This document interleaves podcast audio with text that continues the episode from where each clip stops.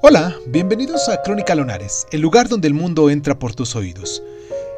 Yo soy Irving Sun y en nuestra sección del día de hoy de Cuéntame un libro vamos a viajar hasta Inglaterra con George Eliot con su libro Midlet March. Comenzamos.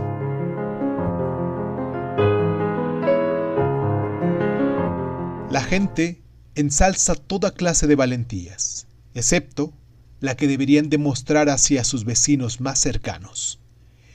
En Midlet March, George Eliot se concentra en destacar con cierta minuciosidad los detalles de las vidas corrientes de una ciudad provinciana de Inglaterra, exponiendo los mundos interiores de sus nuevos personajes, como una científica que examinará las disyuntivas venas interconectadas de una hoja bajo la lente de un microscopio.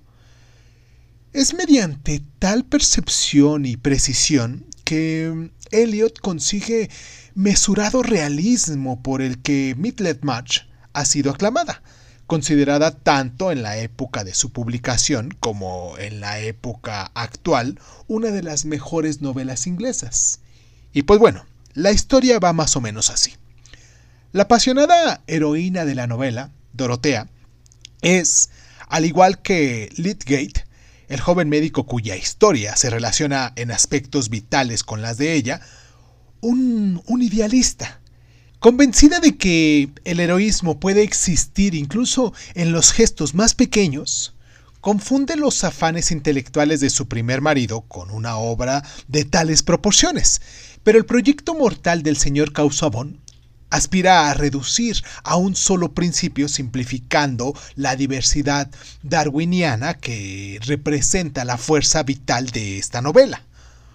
Una de las preocupaciones centrales de Midland March es la cuestión de cómo se adaptan las mujeres a los papeles que la sociedad les permite. Nos hacemos una idea de, de Dorotea, penosamente consciente de su falta de cultura y dependencia económica, mientras se esfuerza por alcanzar el heroísmo al tiempo que su hermana toca alegremente el piano. Las historias de Dorotea y Lydgate, que forcejean con sus fracasos y sus decisiones equivocadas, entrelazadas con muchas otras, tienden a ser conmovedoras y de un gran realismo.